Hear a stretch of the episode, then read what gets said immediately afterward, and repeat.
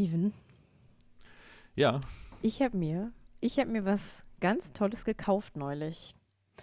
Und Ja, zwar habe ich, ja, und zwar habe ich das ähm, Sparkonto, was ich für meinen Sohn angefangen habe, das habe ich geplündert. Für einen Orgon-Akkumulator. oh, okay. Aber dann da- ist also- es okay. Ja, dann ja. ist es okay. Genau. Ja, weil ich dachte halt, also, dass er irgendwie später einen guten Start hat, wenn er hier auszieht oder so, das kann er ja gar nicht erreichen, wenn hier alles so schlechte Energie hat. Und Ja, der klar, ist ja nur zu seinem Besten letzten Endes. Was hast du dafür gezahlt, wenn ich fragen Fall. darf? ah, also da muss, also so 1300 muss man schon ausgeben. guten. okay. Ah, dann war der im Sale gerade? Ah, ich habe ein bisschen verhandelt. Ich habe ein bisschen Krass, ey, verhandelt. du hast ein Glück. Ja, ich- 1300 für positive Energie. Krass.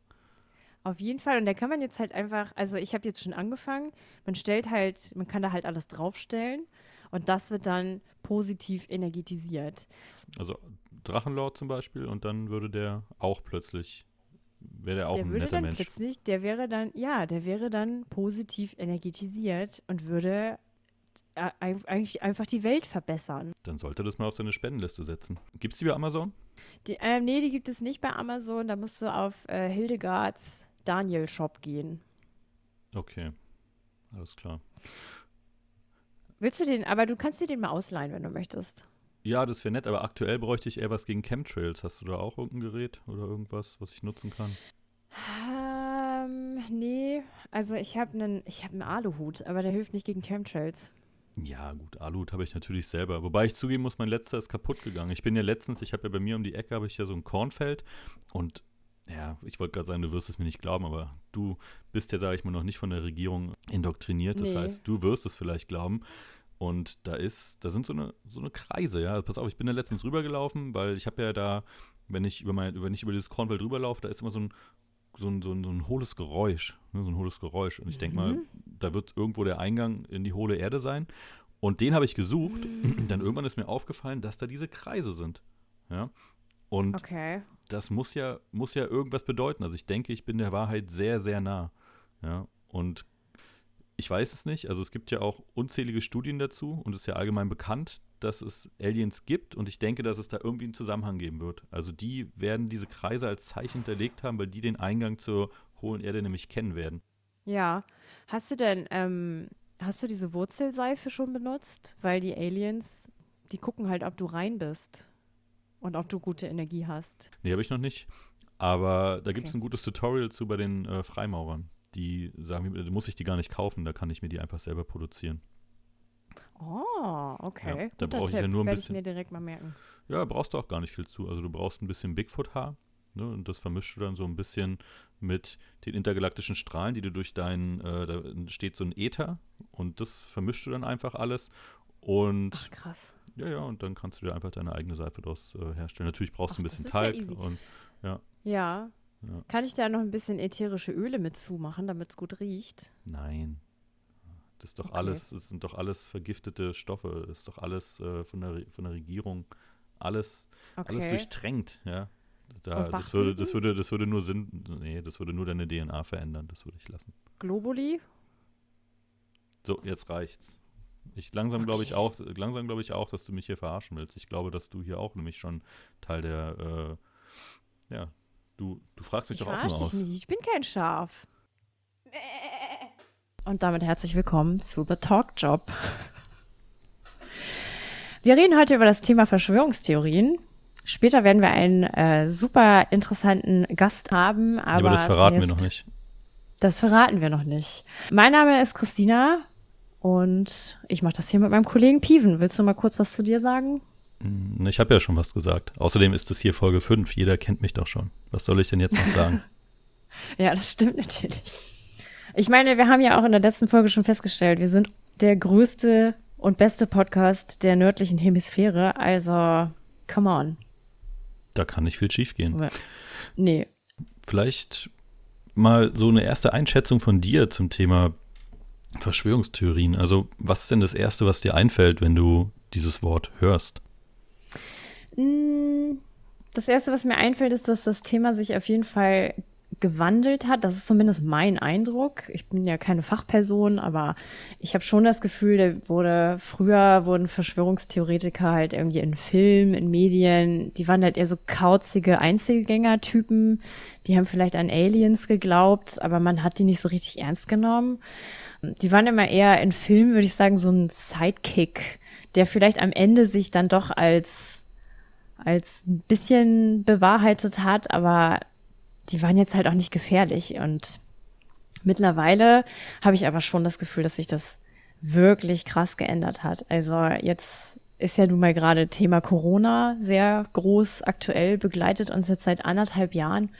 Und ich habe mich neulich mit einem Arbeitskollegen, ich nenne ihn Daniel, unterhalten. Und, und Daniel und ich hatten eine hitzige Diskussion zum Thema Corona-Impfstoff. Und ich habe halt eigentlich von Anfang an gesagt, ich werde mich auf jeden Fall sofort impfen lassen, sobald es geht. Und er meinte dann so, ja, also das musst du ja selber wissen, ne? Aber das verändert schon deine DNA. Und da meinte ich halt, also dann habe ich halt versucht, ihm mit Wissenschaft anzukommen und mit biologischen Vorgängen im Körper. Da hatte ich ihn schon verloren. Dann hat er mir als Beweis mich auf Ken FM verwiesen, von diesem Ken Jepsen. Mhm. Und ich habe mir das ich habe das kurz überflogen, was er mir da geschickt hat, weil laut ihm standen da halt echt krasse Sachen, die halt schon belegen, dass das pures Gift ist, quasi dieser Impfstoff.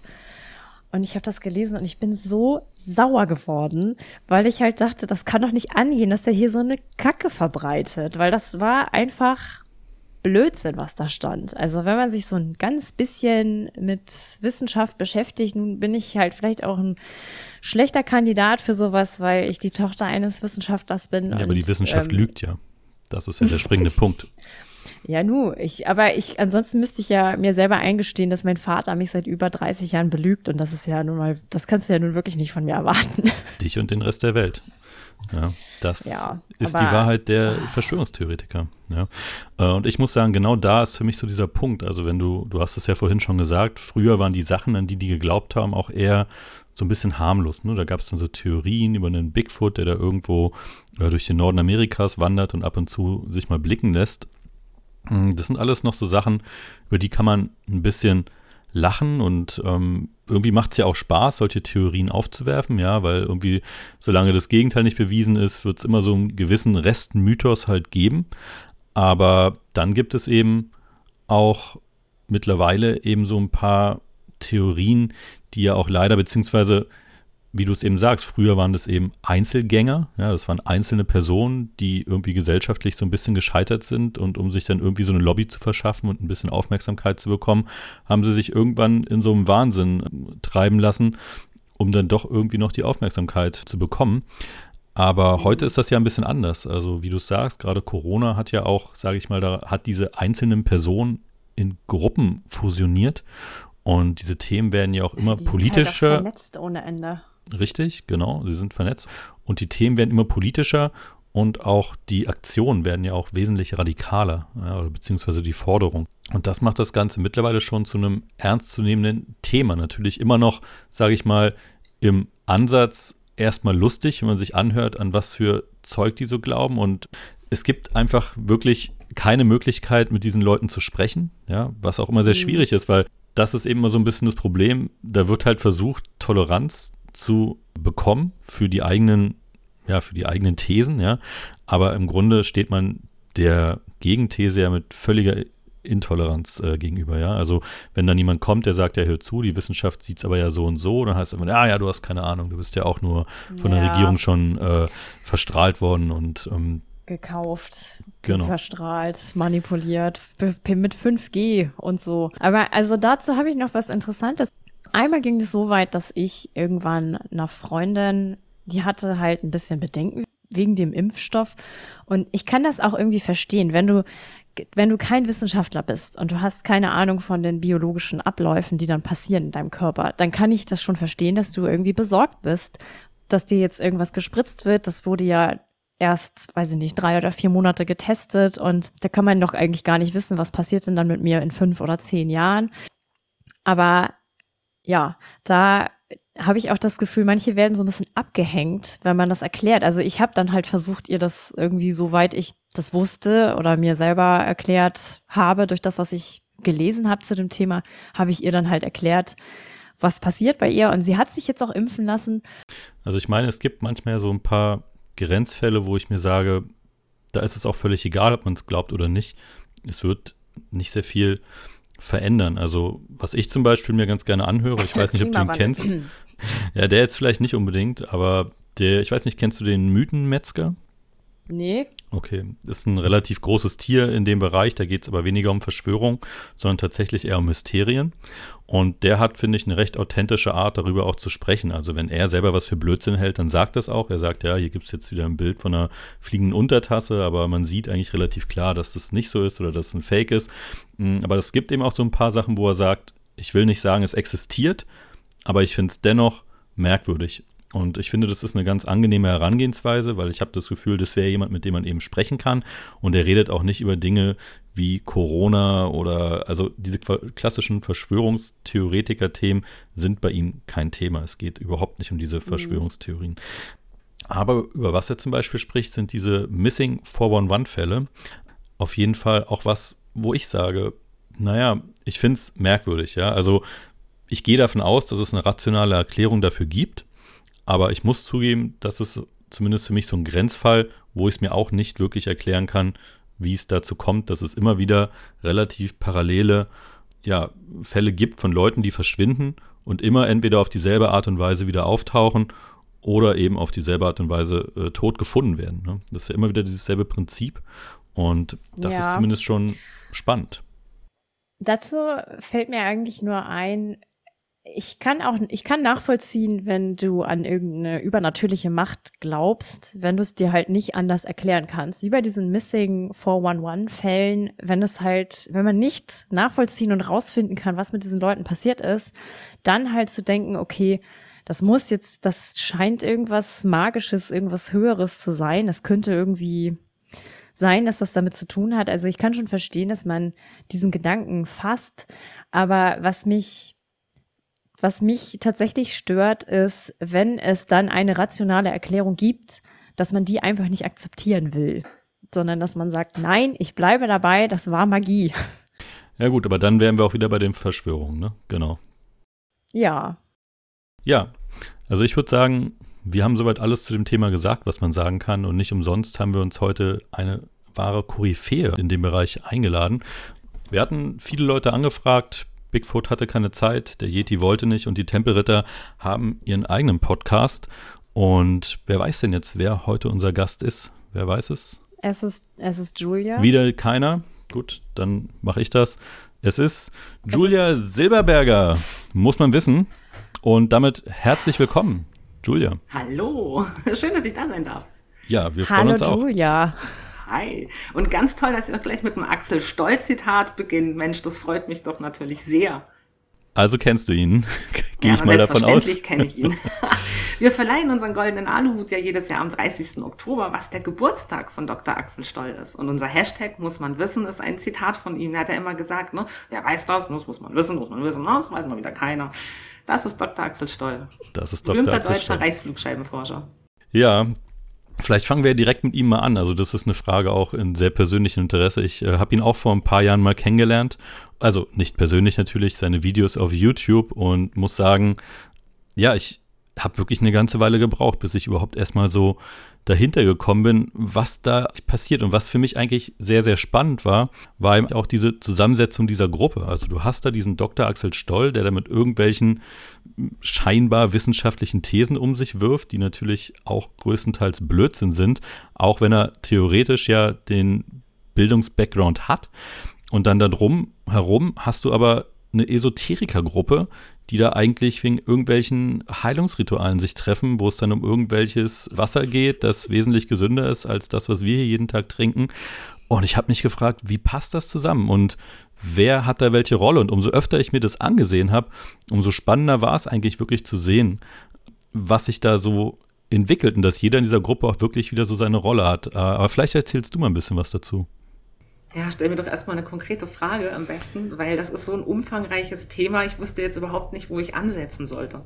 Also ich finde, für mich ist diese Gruppe eigentlich so ein klassisches Beispiel, wie ich mir die Entstehung von solchen Verschwörungstheoretiker-Gruppierungen auch vorstelle. Also du hast irgendjemanden mit dabei, der vielleicht, sage ich mal, bildungstechnisch eigentlich gut dabei ist, der aber irgendwann gesellschaftlich gescheitert ist. Er ein Einzelgänger ist und ja, irgendwie vom Leben so ein bisschen enttäuscht ist. Und dann irgendwann sagt er sich, hey, ich hätte auch gerne Lobby. Und dann fängt er an, irgendwelche wilden Theorien zu entwerfen. Früher waren das dann entweder die Kornfelder oder die UFOs. Und heute, ja gut, im Fall Axel Stoll sind es immer noch die UFOs. Steht er dann halt da und denkt sich, hey, wenn ich das jetzt so ein paar Leuten erzähle, die sich jetzt im Bereich Physik nicht so gut auskennen, dann werden die mir das schon glauben. Und genau diesen Eindruck habe ich da. Also die Leute folgen ihm komplett blind. Und ich weiß nicht, ob du es zufällig weißt, wer diese Gruppe leitet, denn ich glaube, die gehört eigentlich diesem, in den Videos, glaube ich, heißt er Peter, aber die eigentliche Kontrolle hat Dr. Axel Stoll. Also würdest du das bestätigen? Entstehen Gruppierungen dieser Art so oder ist das, wie ist da so deine Erfahrung? Also ist es ein mögliches Szenario, wie solche Gruppen entstehen können. Axel Stoll ist ja nun auch schon seit 2014 tot. Also er leitet da natürlich aktuell gar nichts mehr. Ja. Sein Neuschwabenland-Stammtisch ist im Nachgang, äh, sie treffen sich noch ab und an oder haben das versucht am Leben zu halten, aber die Glanzzeiten sind halt eben auch einfach vorbei. Es, Axel Stoll ist auch zu einer Zeit bekannt geworden, als Verschwörungsideologien bei uns noch gar nicht so diskutiert wurden im Netz. Er war auch so die Galionsfigur, weil er halt auch ein verrückter Typ gewesen ist. Er war geistig und körperlich auch nicht ganz gesund, das muss man auch ganz klar sagen. Ähm, wie man früher mit Axel Stoll umgegangen ist, würde man heute vermutlich nicht mehr machen. Mhm. Einfach, weil wir auch weiter sind in unserer Entwicklung, in der Aufklärung, dass wir Personen, die wirklich so erkrankt sind, vielleicht nicht mehr in die Öffentlichkeit zerren würden. Aber er ist auch im History Channel aufgetreten und hat da seine Bücher propagandiert und über die Glocke gesprochen und über Gravitationsfelder. Und äh, die armen Journalisten vom History Channel, die haben dann da gesessen und ihn angeguckt, wie er versucht hat, eben auf Englisch begreifbar zu machen, was auf Deutsch schon schwer zu verstehen ist. Und äh, ja, das war halt einfach Dr. Axel Stoll. Er hatte seine Fanbase, weil eben auch gerade die rechtsesoterische Szene, die Nazi-UFO-Szene, die ist jetzt ähm, nicht unbedingt so groß, ja, weil Nazi-UFOs sind halt einfach auch ein Randthema. Ähm, die Rechtsesoterik heute findet, oder früher auch schon, äh, findet eigentlich eher in der Alternativmedizin statt, denn bei völkischen Siedlern, bei Lebensmodellen, die halt eben von Grund auf sehr esoterisch sind und mit rechten Ideologien sehr gut zusammenpassen, eben von höheren Wesen und ähm, höher entwickelten Rassen auf der Erde, von denen man halt eben ein Teil ist und so weiter. Ja, und äh, diese ganze Stollgeschichte, war halt auch für uns, das muss ich auch ganz offen sagen, äh, eine gute Gelegenheit, da irgendwie äh, ähm, ja eine Aufklärungsarbeit mitzumachen, damit anzufangen, das publik zu machen und zu sagen, guck mal, das ist zwar echt verrücktes Zeug, aber da hängen halt einfach auch äh, zutiefst rechte Ideologien dahinter. Und ähm, ja, dieses ganze Gedankengut halt eben, was, was wir heute in, in seichter und radikaler Form überall in der Mitte der Gesellschaft finden. Und gut, das war erstmal so diese Kurzgeschichte von Dr. Axel Stoll und ähm, dieser Hashtag muss man wissen oder sein Ausspruch muss man wissen, ist halt einfach auch schon ein geflügeltes Wort geworden. Aber eigentlich war Axel Stoll eine ziemlich tragische Figur. Hm. Ja, das würde ja dann auch ganz gut passen. Aber vielleicht fangen wir mal ganz von vorne an. Also seit wann genau beschäftigst du dich denn eigentlich mit diesem Thema und wie bist du da eigentlich zugekommen? Also sind jetzt, ähm, dass ich mich damit beschäftige, sind das jetzt acht Jahre so in etwa. Es fing so an 2013, ähm, dass ich es halt im Newsfeed hatte bei Facebook und zwar nicht die Verschwörungstheorien selbst, also halt schon, aber in Zitatform. Aber da waren halt Freunde von mir, die, in, äh, die sich halt für Space interessiert haben und für Raumfahrt und äh, die halt in einer Gruppe unterwegs waren, wo man sich halt eben mit Verschwörungstheorien beschäftigt hat. Und mich hat das erst schon ein bisschen angenervt. Ich wollte das nicht sehen. Ich konnte diese Gruppe in meinem Feed irgendwie nicht dauerhaft verbergen. Also bin ich irgendwann mal reingegangen, um wieder rauszugehen, um sie zu blockieren. In dieser Gruppe bin ich aber, wie gesagt, hängen geblieben, weil äh, ich da Sachen gesehen habe, äh, die ich wirklich auch als gefährlich äh, betrachtet habe. Ich gesagt habe, da müssen wir eigentlich schon irgendwie mal drüber sprechen und mal drüber aufklären. Und es hat mich halt einfach interessiert. Und ein knappes Dreivierteljahr später habe ich mir gedacht, wow, die sind alle so verrückt. Die kriegen von mir irgendwann mal einen Preis. Den nenne ich dann entweder Dunning-Kruger Award nach diesem Dunning-Kruger-Effekt. Je weniger ich weiß, desto klüger halte ich mich. Ähm, oder goldener Aluhut, weil Preise halt naturgemäß golden sind und Aluhut halt synonym ist für diese ganze Schwurbelwelt und äh, wäre halt irgendwie Fun and Games. Dann habe ich das eben auch gemacht und dann habe ich diese Facebook-Seite angemeldet von der Goldene Aluhut, die wir heute haben. Am 3. September irgendwann um 22 Uhr und ein paar zerquetschte, ich glaube 45 war es gewesen. Und ähm, haben angefangen da Content zu posten, so wie wir es heute halt eben auch machen. Von verschwörungsideologischen Sachen, die wir gefunden haben im Zuge unserer Monitoring. Inzwischen ist es ja eine Monitoring-Arbeit. Am Anfang war es nur Content-Suche, dass ich in diesen Gruppen unterwegs war, weil ich musste diese Seite füllen.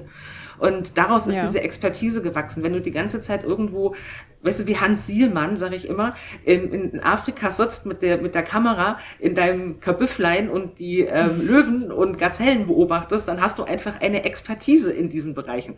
Und das beste Material zeigst du halt dann der Öffentlichkeit und sagst, ah, hier, guck, das haben wir wieder schöne Gazellen und da die Löwen und da die Elefanten. Und so war das bei uns halt eben auch.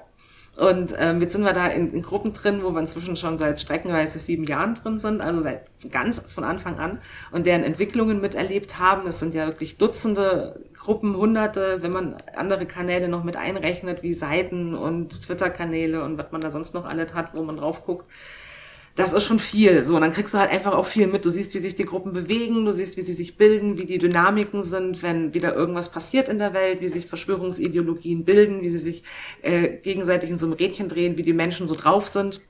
Du siehst halt auch ähm, die tatsächlichen Gefahren, politischen Gefahren, gesellschaftlichen Gefahren, die jetzt akut sind, sowie mögliche Terrorangriffe, die aus dem verschwörungsideologischen Spektrum kommen. Das ist halt das alles, was man da sieht.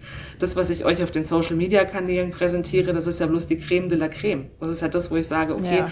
ähm, das kann man die Leute mit zum Lachen bringen ähm, ist, äh, wie gesagt, interessant, kann auch mal dramatisch sein, da muss man aber halt auch einen längeren Text dazu schreiben, aber prinzipiell funktioniert so bei uns der humorist humoristische Catch eher damit, dass ich einen trockenen Spruch dazu bringe. Und das finden die halt irgendwie witzig, weil ich im realen Leben würde ich das auch so trocken kommentieren und dann schreibe ich halt so was dazu, was ich auch im Real Life sagen würde. Und irgendwie kommt es gut an.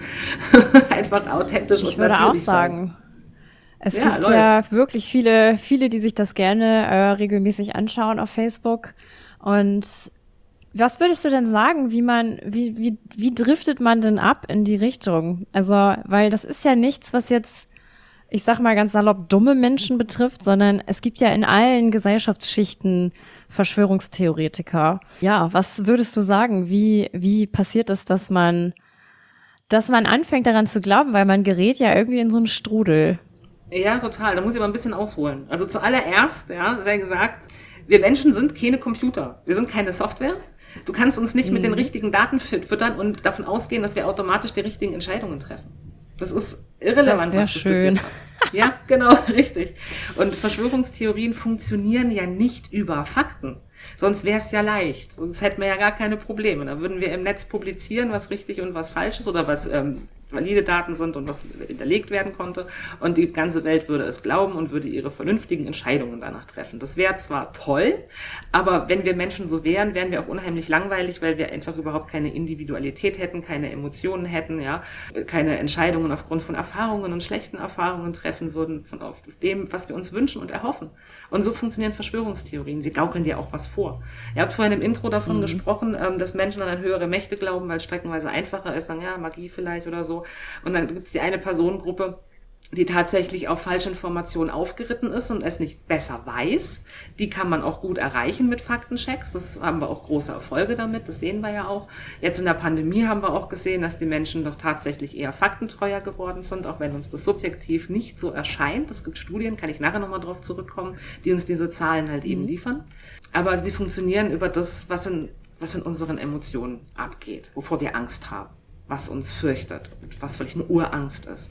Oder dass wir im Leben uns schon immer unterdrückt gefühlt haben, weil irgendwas nicht ganz rund läuft, weil wir ähm, vielleicht in der Beruf nicht weiterkommen weil wir krank geworden sind, weil wir persönliche schwere Krisenlagen erlebt haben oder in einer globalen Krisenlage gefangen sind, mit der wir vielleicht nicht umgehen können, von der wir nicht wissen, äh, was sie für die Zukunft bedeutet. Und dann kann es vielleicht einfacher sein, diese verkürzten Antworten zu glauben, die die Verschwörungstheorien liefern, weil es ist ja super simpel, die bieten dir ja einfach ein Feindbild, das kannst du einfach glauben, da kannst du deine ganzen Emotionen drauf projizieren, deinen ganzen Hass und Wut und Verdruss. Und die Politik ist auch blöd. Und dann sagt dir einer, ja klar ist die Politik blöd, weil da steckt ja eine keine Weltregierung dahinter. Die wollen ja gar nicht, dass wir hier demokratisches Land sind. Die wollen gar nicht, dass wir vorankommen oder eine Verfassung haben. Was? Wir haben keine Verfassung? Ja, Mensch, guck mal hier, wir haben keine Verfassung und keinen Friedensvertrag. Hast du das gewusst, dass wir immer noch ein besetztes Land sind? Nee, habe ich nicht gewusst. Jetzt überleg dir mal, warum es dir so schlecht geht. Warum deine Firma nicht vorankommt und so weiter und so fort. Oder warum die Chemtrails Ach, gesprüht werden. Daran liegt das. Ja, weißt du Bescheid, ne? So, und da sprechen halt leider viele Leute drauf an, aus mehreren Gründen. Zum einen, weil es eine emotionale Erklärung ist. Es wird, es wird ja über Wut transportiert und die Bösen und das Feindbild. Dann verbrüdert man sich halt auch untereinander so für diese Sache und möchte gegen diesen Feind aufbegehren und dann entstehen halt im Long Run solche Bewegungen wie Querdenken, obwohl die ja auch noch eine ganz andere Geschichte haben. Die sind ja nicht einfach nur in der Pandemie entstanden, äh, die, die hatten ja schon, also Entstehungsgeschichte kann man ja sagen, geht zurück bis zur Ukraine-Krise 2014. Aber da muss ich jetzt zu weit ausholen, da kommen wir bestimmt später im Gespräch ja, ja. noch drauf zurück. So, und da sind halt wieder viele Leute, die sich empören lassen, die nie gelernt haben, ihre Fakten zu prüfen. Was äh, kein Vorwurf ist, sondern es ist nun mal auch ein Fakt, ja, dass wir es in der Schule erst äh, jetzt anfangen, richtig zu lernen, wie mit dem Internet umgegangen ist. Die Digital Natives mhm. zeigen das ihren Lehrkräften oftmals. Wir werden oft gebucht für Workshops an Schulen, sowohl für Schülerinnen und Schüler als auch für die Lehrkräfte selbst, um den Leuten einmal einen Überblick zu geben, weil unsere Workshops auch sehr niedrigschwellig sind. Du musst da keine Vorkenntnisse haben, um zu verstehen, was ich dir erzähle. Du sollst mir einfach nur irgendwie folgen können. Und das funktioniert ganz gut. Ja. Aber meine Generation 40 hat es zum Beispiel nicht in der Schule gelernt. Wir haben, zwar, ich war auf einer großartigen Schule, Privatschule, wo ich dann Wirtschaftsfachabitur gemacht habe, relativ früh schon mit der 10. Klasse. Ähm, war, war super, aber wir hatten halt eben nicht diese Internetbildung. Wir reden hier von 1997. Da habe ich noch gelernt, eine Datenbank zu programmieren auf so einer uralt Kurzgurke. Das ist kein Vergleich zu dem, was heute ist. Nun war, hatte ich halt das Glück, dass ich schon immer der übelste Computer-Nerd war. Und auch wenn ich vielleicht die digitale Medienkompetenz nicht gelernt habe. Ich ähm, wusste mit dem Internet schon recht schnell umzugehen. Aber auch ich war ja nicht gefeit davor, Blödsinn zu glauben, weil ich ihn glauben wollte. Ich habe auch nicht die Recherchetools einfach sofort ähm, gehabt, sondern ich musste mir das auch erarbeiten. Ich habe es jetzt halt eben leichter in meiner Bildungsarbeit, weil ich mehr Vorkenntnisse mitbringe, die zurückgehen halt eh einfach bis in die 90er Internetkultur. Ich kann viele Sachen ähm, vielleicht einfacher erklären, wo viele Leute heute überfordert sind, weil sie die Internetentwicklung nicht miterlebt haben oder jetzt erst ja. einsteigen mit WhatsApp und dann vielleicht gerade mal, das ist wie gesagt kein Vorwurf, meine Mutter konnte auch nur ein paar Nachrichten schicken und ansonsten war da vorbei. Die wusste auch nicht auseinander. Und bestimmt sehr viele Emojis. Nee, gar nicht. Gar nicht, überhaupt nicht. Ach so, Aber meine Mutter übertreibt immer mit Emojis. nee, meine zum Glück nicht, auch gar nicht, Gott sei Dank. Hat sie früher nie gemacht, also nie, sie lebt ja nicht mehr, aber zu ihren Lebzeiten hat sie das nicht gemacht. Ähm, Gott sei Dank nicht. Ich finde das immer auch ganz grässlich, aber gut. Aber die Medienkompetenz fehlte halt, den Blog zu unterscheiden von dem Nachrichtenmedium und so weiter. Und dann ist sie bei YouTube versumpft, ja, bei den ganzen Schwurbelvideos und ist da hängen geblieben und hat den Käse halt einfach geglaubt, weil äh, das Handwerkszeug gefehlt hat. Und dann vielleicht auch noch ähm, die soll ich sagen, die emotional-intellektuelle Bildung gefehlt hat, sich selbst eine Meinung zu bilden. Das ist ja auch nicht leicht, sich ja. eine Meinung zu bilden, wenn man keine Handwerkstools hat oder überhaupt kein Zeug in der Hand hat, um den Käse zu widerlegen, den einem andere Leute. Du musst es ja glauben, was die Leute dir erzählen. Und gerade auch Menschen mit einer ideologischen Vorbelastung, wie zum Beispiel meine Mutter, ich, ihr wisst ja vielleicht, wir sind ja an einer Sekte gelebt bei den Zeugen Jehovas, die mussten ja ihr Gehirn schon abgeben vorne am Gottesdiensthaus. Die konnten sich ja keine eigene Meinung bilden. Das war ja verpönt, sonst würden sie ja auch dahinter kommen, dass die Religionsgemeinschaft nicht recht hat, sondern dass das alles erstunken und erlogen ist. Also musste man sich selbst diesen Fremdmeinungen unterwerfen. Und Menschen, die aus solchen ideologischen Strukturen kommen, die haben halt leider wirklich Probleme ähm, die eigene Meinung zu bilden, um das erstmal wieder zu lernen. Und auch das muss man langsam heranführen, das muss man schulen, da muss man Leute motivieren. Also das ist ja nicht nur eine intellektuell formale Bildung, es ist ja eine Herzensbildung auch, die Leute zu motivieren, wieder ihre eigenen Entscheidungen zu treffen. Das haben sie, wie gesagt, jahrelang nicht gemacht. Das Selbstvertrauen müssen sie erstmal wieder finden.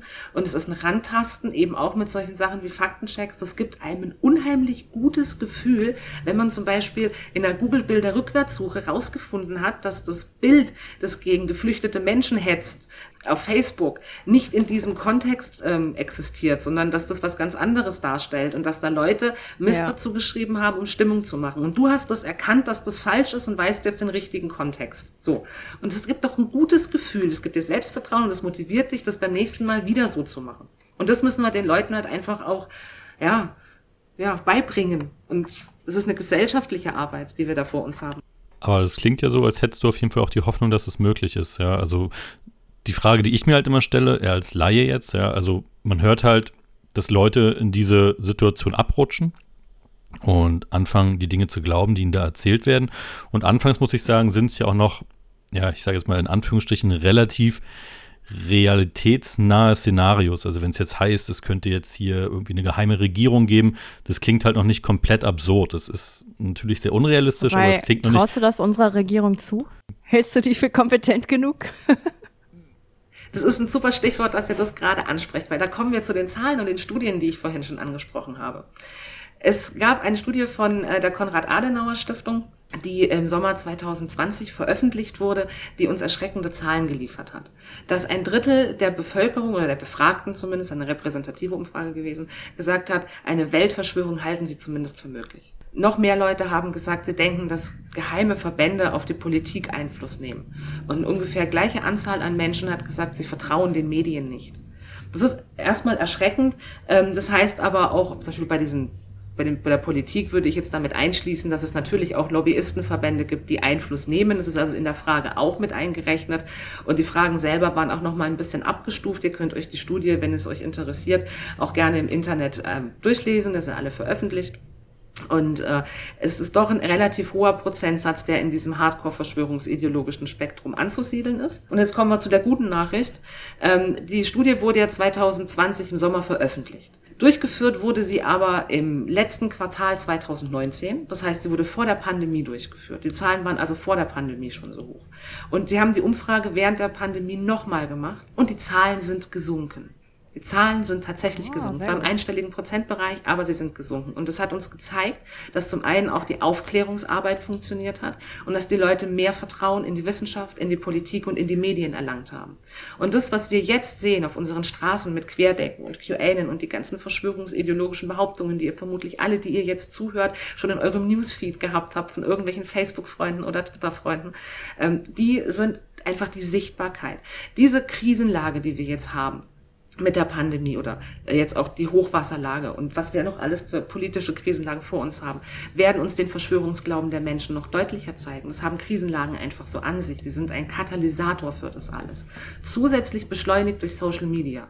Wir hatten Verschwörungserzählungen in allen Epochen der Menschheitsgeschichte, in denen es Krisenlagen gab. Denken wir zurück an die Pest und die Brunnenvergiftung gegen die Juden, die Behauptung, dass die Juden die Brunnen vergiftet hätten. Das zieht sich ja bis heute vor, diese alten ähm, wirklich alten Mythen und Legenden. Das sind Verschwörungsmythen, so würde ich die auch tatsächlich klassifizieren, weil es alte Mythen sind, die bis in die Neuzeit weitergetragen werden. Es gab auch Verschwörungserzählungen und Maskenverweigerer damals zur Influenza A, also die Zeit der berühmten spanischen Grippe. Und das ist einfach die natürliche Entwicklung, dass Menschen sich in solchen krisenlangen Verschwörungserzählungen zuwenden. Das hat auch was damit zu tun, dass wenn wir jetzt eine neue Ist-Situation haben, die bedrohlich ist, ähm, wir Zeit brauchen, um die Daten zu checken, um die Fakten zu checken. Die Wissenschaft braucht Zeit, um Wissen zu schaffen. Und diese Zeit müssen wir ihr geben.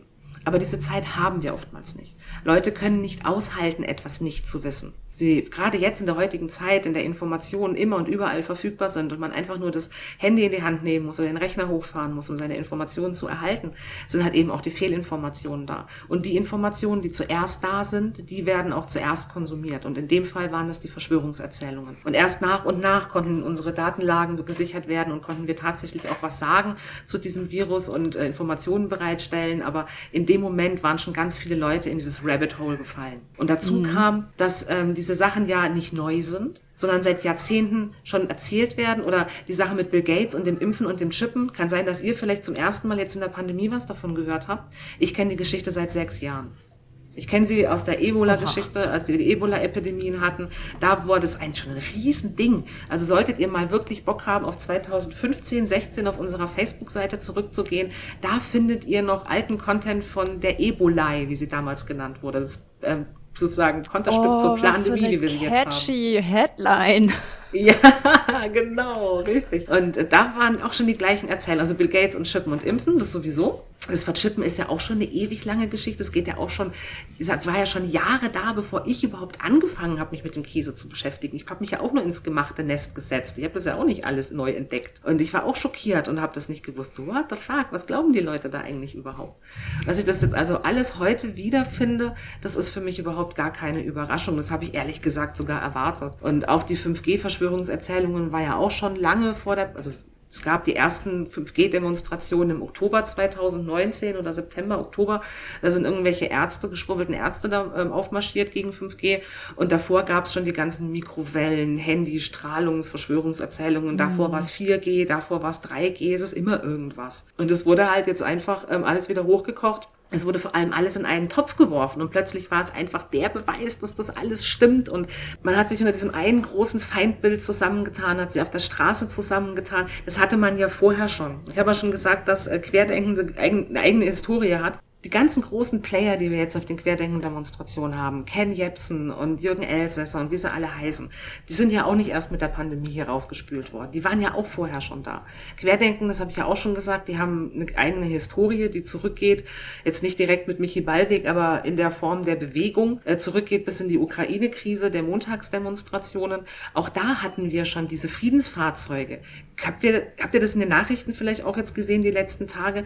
In den Hochwassergebieten sind ja die Querdenker unterwegs ne? und bieten ihre mhm. Anführungsstrichen Dienste an den Kinderbetreuung und so. Und parallel äh, fahren sie auch mit Autos rum, die aussehen wie Polizeifahrzeuge, auch wirklich genauso beprintet sind, auch in der gleichen Schrift, aber da steht Friedensfahrzeug drauf. Oder sieht eher aus wie Ordnungsamtsfahrzeug. Und damit fahren sie durch die oh, Gegend. Das ist echt gruselig scary, oder? Das ist Amtsanmaßung, was die mhm. machen. Die fahren damit durch die Gegend ja, ja. und ähm, machen am Lautsprecher Ansagen und erzählen den Leuten, die Regierung würde nicht kommen, würde ihnen nicht helfen und es kommen keine Hilfskräfte und es ist alles ein großer Betrug und hast du nicht gesehen. Und diese oh, Friedensfahrzeuge.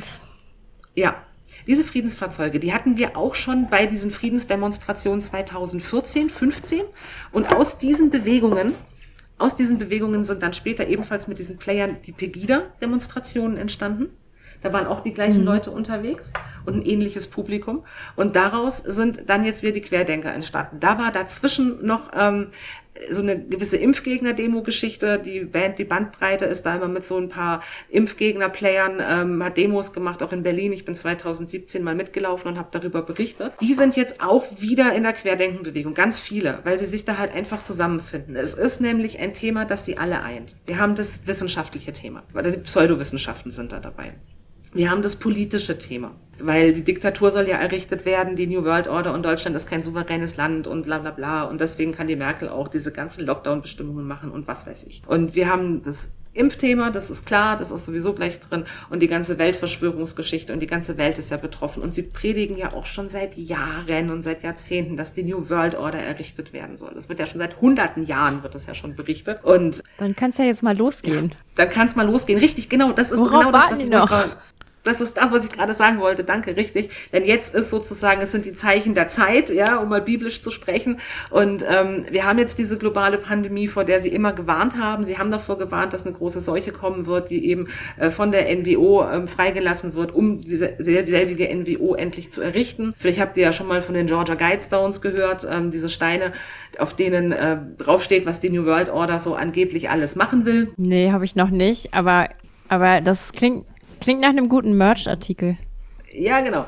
Äh, diese Steine ähm, sagen halt eben, dass die Weltbevölkerung auf 500 Millionen reduziert werden soll und ähm, da sei sie halt eben auch leichter zu regieren und leichter zu beherrschen und äh, da ist der NWO halt eben jedes Mittel recht und äh, die Pandemie ist eins davon. Genau, Christina, du hast mich ja erfolgreich unterbrochen bei meiner Frage äh, auf was ich nämlich eigentlich hinaus wollte, jetzt Gern haben wir geschehen. jede Menge auf jeden Fall, ja, nee, es war ja in dem Sinne auch okay. Wir haben ja viele wichtige Infos auf jeden Fall auch erhalten. Aber auf was ich mit meiner Frage eigentlich hinaus wollte, war, dass ich gesagt hatte, das sind noch so halbwegs nachvollziehbare Szenarios, dass es da vielleicht noch irgendeine andere Macht gibt, die wir nicht kennen oder so. Auch was, woran ich jetzt persönlich zwar nicht glaube, aber was irgendwie noch erklärbar wäre oder dass man halt sagt, ja, man nutzt so eine Pandemie, um dann irgendwie einen giftigen Impfstoff zu, zu äh, injizieren, ist irgendwie noch vorstellbar. Aber wenn es dann wirklich abdriftet und dann in Szenarios geht wie, und der Mond ist nur ein Hologramm und die Erde ist flach und oder hohl oder beides, ist so langsam der Punkt, wo ich mich frage, was für ein Profil braucht jemand, um das auch alles noch zu glauben? Und vor allem dann, wenn es dafür nie wirklich nachvollziehbare Beweise gibt. Weil meistens, wenn es dann heißt, okay, hast du ein Foto davon, kannst du irgendwie beweisen, heißt es ja dann am Ende doch immer, hm, ja, also ich könnte es dir jetzt hier beweisen, aber ich habe jetzt hier gerade irgendwie nichts vor Ort oder ja, hier, guck mal ein Foto, wo eigentlich nichts drauf zu sehen ist. Das beweist doch alles, guck doch mal genau hin. Das sind ja alles immer sehr vage Beweise und dennoch glauben es sehr viele Leute. Also wie kann es passieren, oder die Reptiloiden, ja, wie kommen wir an den Punkt, wo Leute dann auch anfangen, blind das zu glauben? Richtig, du kommst an einen Punkt, das hast du schon richtig erfasst.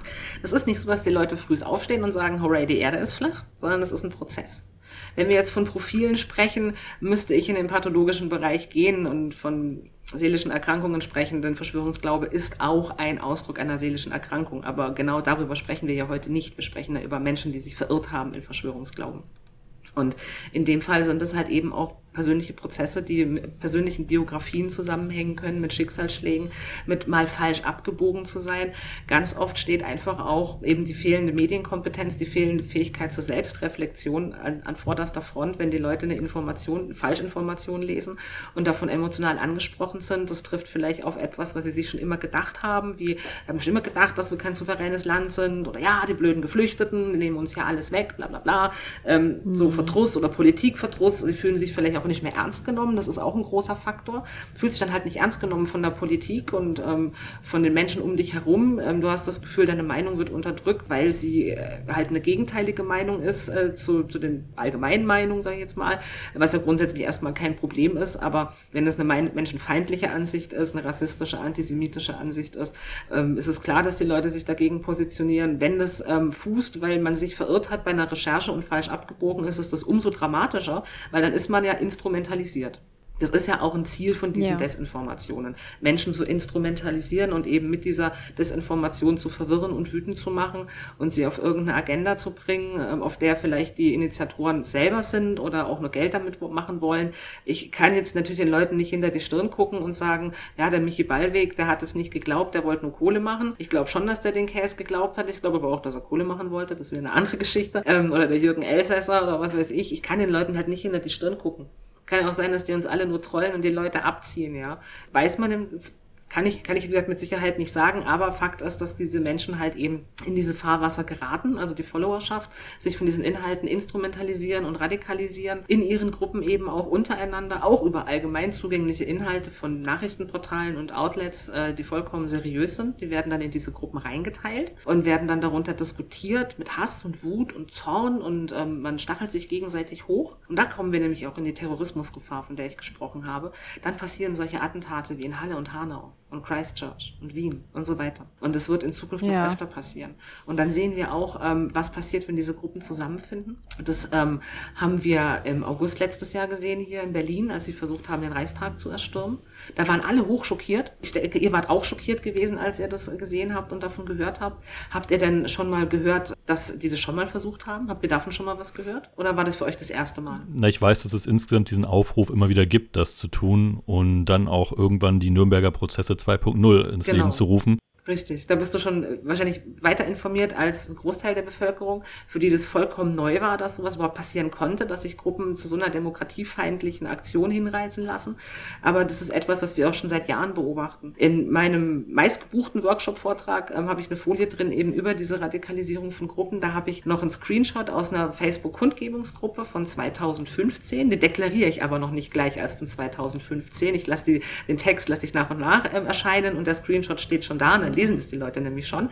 Und da rufen sie nämlich auch genau auf. Ne? Wenn auf dem Handy, wir hatten ja eine App geschrieben, wenn da Code 45 drauf erscheint, dann stürmen wir los. Es ist Zeit der Regierung, die Hölle heiß zu machen. Wir treffen uns am Washingtonplatz in Berlin am Hauptbahnhof und äh, bringt Eier und Schaum mit und wir ähm, machen sie jetzt fertig. Das ist ein ganz bekannter Aufruf, kann man schon fast sagen, er hat es auch in die Medien geschafft, weil die Berliner Polizei nämlich darunter kommentiert hat, dass äh, die Kolleginnen und Kollegen vor Ort auf diesen Aufruf vorbereitet sind und sie halt dringend von, davon abraten, das durchzuführen.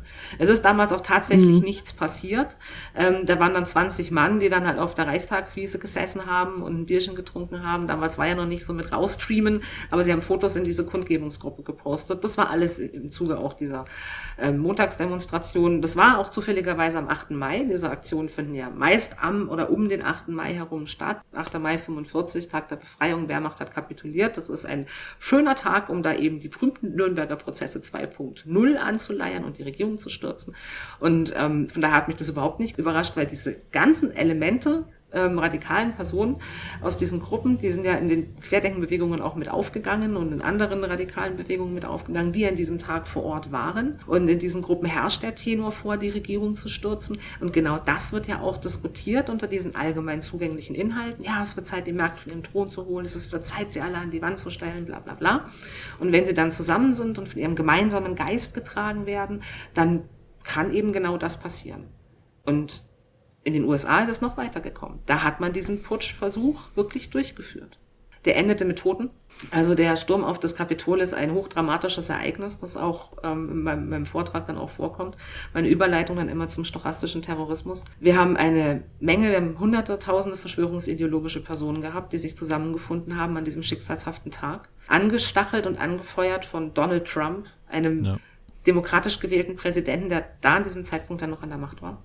Und sie waren bereit, Gefangene zu machen und Menschen zu töten. Sie waren vorbereitet, sie sind mit Waffen reingegangen. Man hat äh, mehrere Rohrbomben und ähm, Schusswaffen noch in den Autos gefunden, die um das Kapitol herum abgestellt waren. Sie hatten einen professorischen Galgen aufgebaut, der maßstabgetreu war, sicher nicht zur Benutzung gedacht, aber äh, es war klar, was sie, welche Botschaft damit transportiert werden sollte. Mhm. Sie waren auch voll ausgerüstet in Kampfmontur und es gibt ja dieses eine berühmte Foto von dem einen völlig in Kampfausrüstung eingekleideten ähm, Aktivisten, nenne ich ihn mal, der diese Kabelbinder in der Hand hatte, mit denen man Menschen fesseln kann. Mhm. Ich erinnere mich noch an den mit dem Hirschgeweih. Ja, ja, der auch, der auch, auf, genau, aber der war ja eher so die Witzfigur, genau. Sie waren absolut bereit, Gefangene zu nehmen und ähm, die Senatorinnen und Senatoren hatten sich verschanzt in ihren Büros. Die Washington Post hatte berichtet von den Nachrichten, die sie rausgesandt haben. Die haben dann ihre Final Calls gemacht, um sich von ihren Freunden zu verabschieden oder zumindest zu sagen, hier ist, hier wird geschossen, wir haben uns verschanzt, wir wissen nicht, ob wir es hier rausschaffen. Und die Trumps haben parallel eine Party gefeiert in ihrem keine Ahnung, was das war, Keller, Bunker. Auf jeden Fall wurde Musik gespielt, die in den Social Media Videos zu sehen war. Und Trump hat da oben eine Rede gehalten, in der er sagt, oh, I love you, you're very special people, but please go home now. Da hat man diese gleiche Musik gehört, das war die gleiche Location und das war so eine groteske, das war so widerlich auch zu sehen. Das hat mich, mhm. das hat mich eigentlich zutiefst ähm, schockiert, äh, wie, wie dieser Mann das alles noch angefeuert hat und äh, wie er sich darin gesuhlt hat in, in dieser Masse. Und ich denke nicht mal, dass, dass Trump all die gleichen QAnon-Ansichten teilt, ja, wie diese Anhängerschaft. Aber ich denke, äh, dass er sich darin suhlt, dass diese Anhängerschaft ihn als Heilsbringer betrachtet und dass er das durchaus auch gezielt politisch einsetzt. Und diese QAnon-Anhänger sind ja auch nicht von der Bildfläche verschwunden, nachdem ähm, Trump dann eben jetzt nicht mehr Präsident ist. Sie sind ja geblieben, sie haben sich einen neuen Wirkungskreis gesucht. Zum einen gehen sie in die Klima Klimaaktivismus und zum anderen sagen sie, dass äh, der Deep State immer noch existiert und dass ähm, Trump ihn jetzt aus dem Schatten herausstürzen wird. Biden ist nur eine Marionette oder ein Hologramm oder was auch immer. Ähm, und Trump ist der Hashtag Shadow Press, also der Schattenpräsident. Das ist jetzt der aktuelle Tenor, der seit einigen Monaten vorherrscht. Natürlich hat die Bewegung auch an Mitgliedern verloren, weil einige abgewandert sind. Nicht alle waren so doof, aber viele sind halt eben auch geblieben und tragen den Geist weiter fort. Die Bewegung wird sich wandeln, genau wie sie sich immer gewandelt haben. Es ist manchmal wie so ein Vogelschwarm zu, zu beobachten. Ja. Das ist so ein riesiger Schwarm, der manchmal zusammenknüllt an manchen Stellen, dann wieder auseinandergeht und dann wieder an anderen Stellen zusammenkommt. Und so, so sehe ich diese Bewegungen. Aber weißt du, was ich, was eine Frage ist, die ich mir auch in dem Zusammenhang immer stelle? Es ist so, gerade was du jetzt auch gesagt hast, ja, wir nehmen jetzt mal an, dieser Deep State würde irgendwann ausgerufen werden. Ich meine, hoffen wir, dass es nie passiert, ja, aber angenommen, es würde irgendwann passieren, es würde ausgerufen werden oder es würde klar werden, so, okay, der existiert diese Bewegung würde plötzlich einfach Erfolg haben und würde da irgendwo in den Bundestag einmarschieren. Sagen wir mal, wenn es bald passiert, würde Angela Merkel noch da sitzen und würde sagen, hey, wisst ihr was, ihr hattet recht, die Erde ist eine Scheibe und der Mond ist nur ein Hologramm. Und dann würde ich mich fragen, die Verschwörungstheoretiker kommen ja auch immer gerne mit irgendwelchen Totschlagargumenten. Ja, also wenn man mit irgendwelchen wissenschaftlichen fundierten äh, Berichten kommt, werden sie sagen, ja gut, äh, alles gefälscht. Und andersrum frage ich mich, okay, wenn das dann rauskommt, man sagt, okay, die Erde ist eine Scheibe, würde ich fragen, wow, und jetzt? Nichts würde sich verändern. Also alles würde ja trotzdem so laufen wie vorher. Und genau. wenn der Mond ein Hologramm wäre, wäre es auch genau. Da frage ich mich, warum, warum sollten irgendwelche Leute tausend Jahre Geschichte erfinden, was so unglaublich schwer, gerade in der heutigen Zeit, wo, das, wo es über das Internet alles öffentlich gemacht werden kann. Warum? Wieso sollte irgendein Deep State diese Geheimnisse irgendwie versuchen aufrechtzuerhalten, wenn es auf der anderen Seite nicht viel leichter wäre zu sagen, hey, wisst ihr was, ihr habt uns erwischt, ihr habt recht, so war's. Kommt, wir leben einfach weiter. Ja, weißt du, es geht ja nicht um die Verschwörung selbst, sondern um die Ideologie dahinter. Echte Verschwörungen, die aufgedeckt werden, wie zum Beispiel die Panama Papers, das interessiert keinen Schwanz. Glaubst du, da kräht irgendeiner in den Schwurbelgruppen danach? Das interessiert die einfach nicht. Ja. Wenn, wenn Menschen sich tatsächlich verschwören. Wenn klar, würden die bestimmt alle erstmal feiern, wenn die Angela Merkel sagt, pass auf, die Erde ist flach, du hast voll recht. Die würden das alle erstmal feiern, ja, wir haben recht gehabt. Und ähm, dann würde aber wirklich wahrscheinlich vermutlich so alles so weitergehen wie bisher, weil hat ja keine Auswirkungen. Wir haben uns ja im Endeffekt um diese flache Erde herum aufgebaut. Und dann würden sie ein neues Feindbild suchen. Dann würden sie wieder irgendwas Neues konstruieren. Das ist ja eben, das ist, es geht nicht um den Fehlfakt oder Fakt oder um die Behauptung erstmal an sich. Es geht einfach darum zu glauben, dass da eine düstere Macht dahinter steckt, die uns knechten will. Es ist ein Ausdruck dessen, was in diesen Menschen vielleicht selbst vorgeht, an, wie gesagt, persönlichen Geschichten, an persönlichen Leid. Oder, weißt du, Nietzsche hat doch mal geschrieben in seinem Antichristen, wer hat denn Grund, sich von der Welt wegzulügen? Der, der an ihr leidet. Wer nicht an der Welt leidet, hm. muss sich auch nicht aus ihr weglügen. Das ist unheimlich essentiell, was dieser Mann da gesagt hat. Und das trifft den Nagel auf den Kopf. Menschen, die sich aus der Welt weglügen möchten. Warum wenden sich Menschen an Sekten zu? Warum haben Sekten so einen hohen Zulauf, wenn Menschen sich in Krisenlagen befinden? Gibt immer so den dummen Spruch, irgendwie auf dem sinkenden Schiff gibt es keine Atheisten. Da möchte ich dann immer darauf antworten, ja klar, weil ich weiß, dass meine Gebete eh nicht erhört werden. Aber ähm, ja, die Menschen rufen einfach in Krisenlagen höhere Mächte an. Das ist das ist auch eine emotionale Erleichterung. Warum schnurren Katzen, wenn sie Schmerzen haben, um sich selbst zu beruhigen? Nur sind, haben wir halt aber auch das Tool in unserem Kopf, uns selbst zu erkennen, wenn wir uns in dieser Lage befinden. Aber das müssen wir auch erstmal schulen und lernen und uns, ähm, damit wir uns selbst davor schützen können vor diesen Fehlinformationen. Hm. Und vor der die, die, eigene Einstellung auch mal überdenken. Da kommen wir zu dieser Selbstreflexion, darüber nachdenken. Warum will ich das glauben? Warum, woran an dieser Welt leide ich? Dass ich Grund habe, mich von ihr wegzulügen. Und dann kommt zwangsläufig, hoffentlich, der nächste Punkt zu sagen, okay, wenn das Weglügen keine Option ist, was kann ich konstruktiv tun, um an dieser Welt zu ändern? Wir reden hier von konstruktiv, wir reden hier nicht von Querdenken-Demonstrationen. Wir reden davon, sich vielleicht in der Politik zu engagieren oder was gegen den Klimawandel zu unternehmen, also was Konstruktives, nicht äh, über Chemtrails ja. zu reden, sondern wirklich was aktiv äh, im Umweltschutz zu tun oder ähm, sich dafür einzusetzen äh, für, für eine Rückbepflanzung der Ufergebiete, also eine Rückbauung und solche Sachen. Das ist ganz wichtig, um Hochwasserschäden zu minimieren solche Sachen, wie jetzt passiert sind letzte Woche am Wochenende, das ist eine riesengroße Katastrophe. Das war mit Ansage, ja, dieser Hochwasser. Ja. Das war mit Ansage und es waren, gab ganz viele Ebenen auch ein Totalversagen. Und es ist dramatisch und es wird noch öfter so kommen. Also wenn, wenn jemand wütend ist über Umstände in der Welt, ich bin es auch, nur vielleicht über andere, ähm, aber dann bitte mach doch mal was Konstruktives. Bringt, bringt diese Wut doch mal. Ich war ja auch wütend, deswegen habe ich mich ja engagiert. Glaubst du, ich engagiere mich, weil ich nichts anderes zu tun habe? Wenn ich nichts anderes zu tun hätte, könnte ich auch zocken.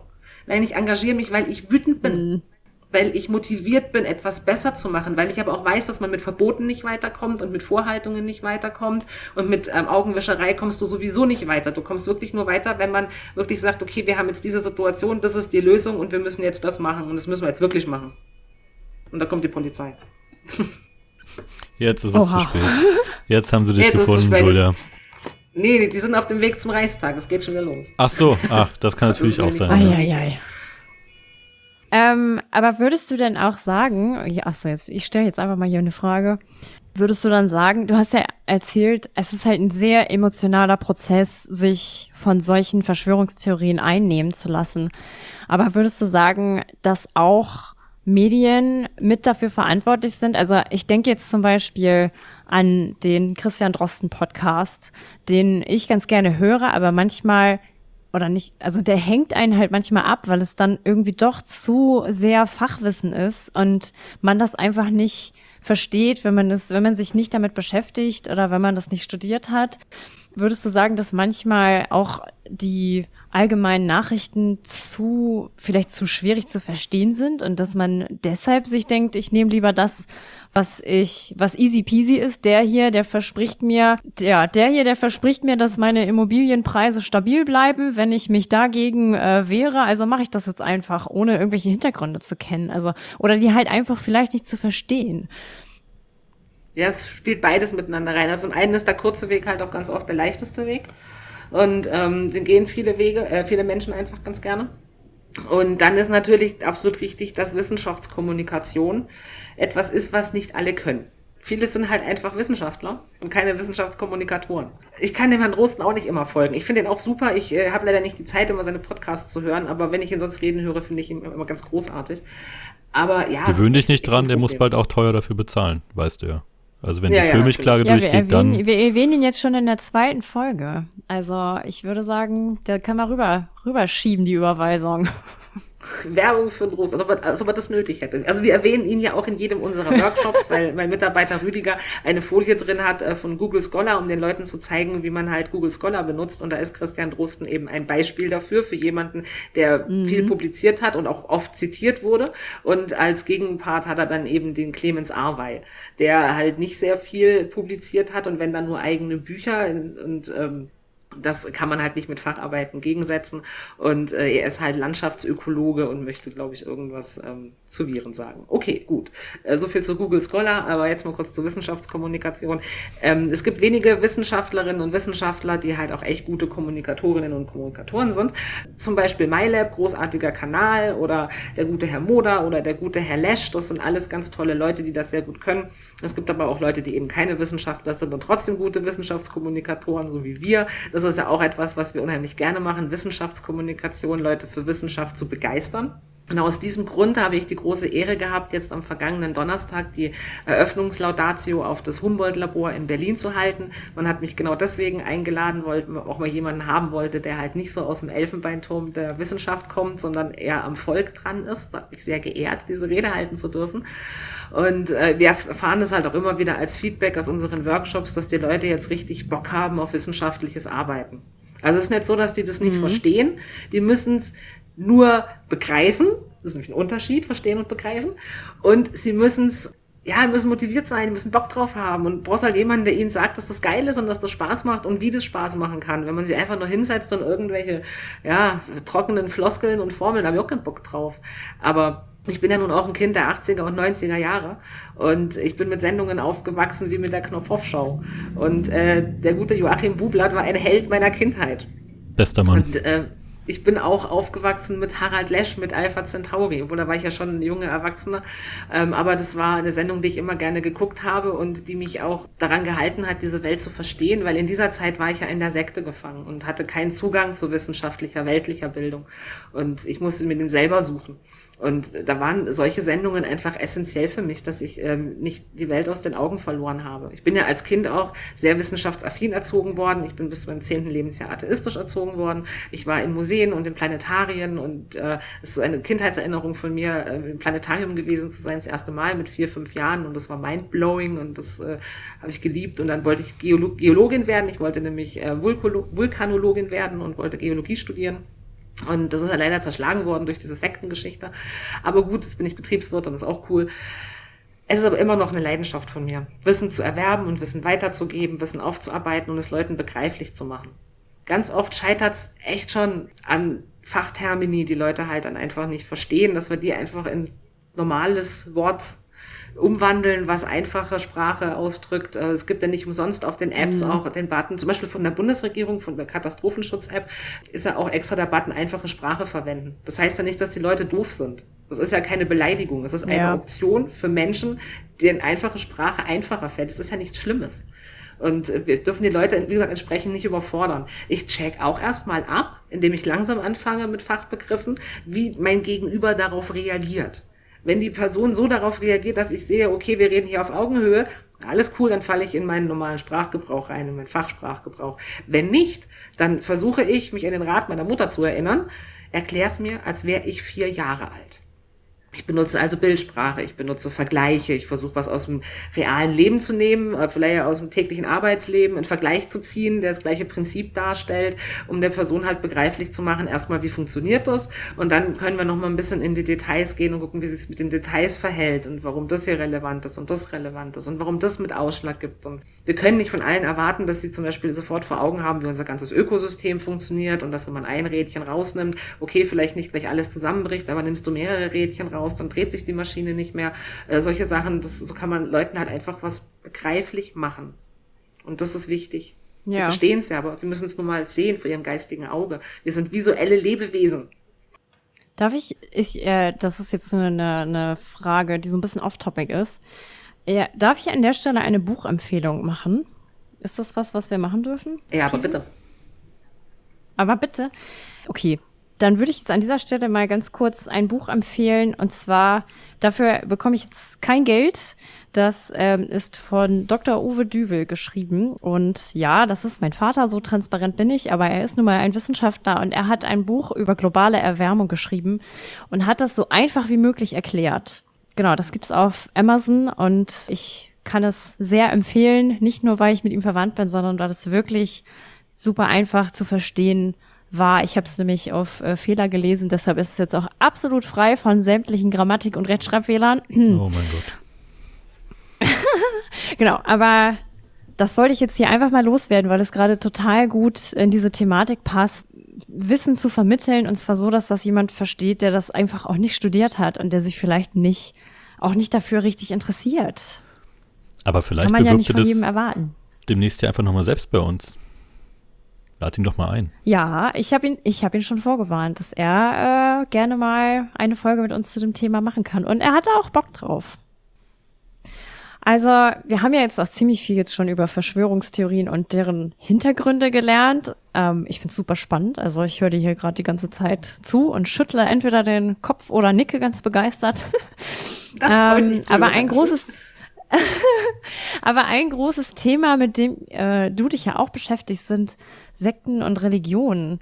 Ähm, was fällt dir denn da spontan ein? Also es gibt ja zum Beispiel QAnon, was ja in den USA einen ganz großen oder einen, einen christlichen Hintergrund hat. Ich hoffe, ich erzähle jetzt keinen Müll. So, das war der erste Teil unserer Verschwörungsfolge mit der lieben Julia. Äh, das Thema ist so super umfangreich, dass wir daraus zwei Folgen machen. Den zweiten Teil könnt ihr in Kürze auch auf Spotify hören oder überall, wo es Podcasts gibt. Und wir hoffen, es hat euch gefallen. Schickt uns gerne auch jetzt bereits ein Feedback, auch wenn ihr noch nicht alles hören konntet. Instagram, Facebook, immer her damit. Bis zum nächsten Mal. Tschüss. Und natürlich, wie immer, auch am Ende dieser Folge gibt es noch ein kleines bisschen Musik. Und die kommt wie immer von der wundervollen Christina und der nicht weniger wundervollen Ukulele. In diesem Sinne, vergesst nie, was Ohana bedeutet. Und dann bis zum nächsten Mal.